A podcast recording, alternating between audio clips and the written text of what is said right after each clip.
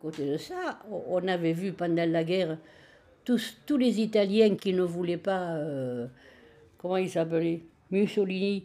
On te parle de l'immigration maintenant. Mais moi, toutes mes copines, moi, elles parlaient moitié français, moitié espagnol, les unes. Les autres, moitié français, moitié italien. Ah, parce qu'on était sur le rivage là de, de, de, la Méditerranée, ils s'arrêtaient là, les gens, ils n'allaient pas plus loin, ils montaient pas dans le...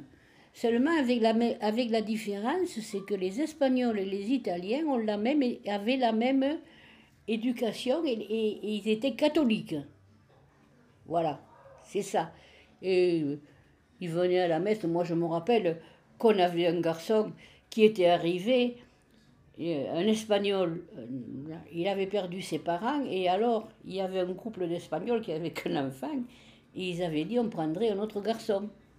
Et alors, euh, on lui parlait français, il comprenait, je ne sais pas trop ce qu'il devait comprendre, on devait savoir si. Et alors, euh, son copain, là, lui dit, il nous avait dit, vous vous occuperez de lui, parce qu'il avait 4 ou 5 ans de plus que lui.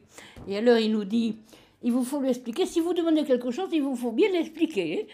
Oui, oui, oui, oui, oui. Et, euh, ça va être pas, je sais pas quoi, il faut aller confesser. Alors, il dit, qu'est-ce que ça veut dire, ça? Alors il y en a un qui lui dit, il te faut dire à monsieur le curé le nombre de péchés. Alors lui, il dit, mais comment des, péchés? Et il y en a un autre qui lui dit, eh bien tu lui dis qu'au au jardin de monsieur, il y a tant de péchés, tant de cerisiers, tant d'abricotiers, tant de... Ce petit, il va confesse, monsieur le curé, au jardin de monsieur y a tant Le curé, il est sorti de son confessionnal en, furie. Il a compris que. Et ce petit, après, il voulait plus aller à la messe ni rien. On s'était foutu de lui quand même.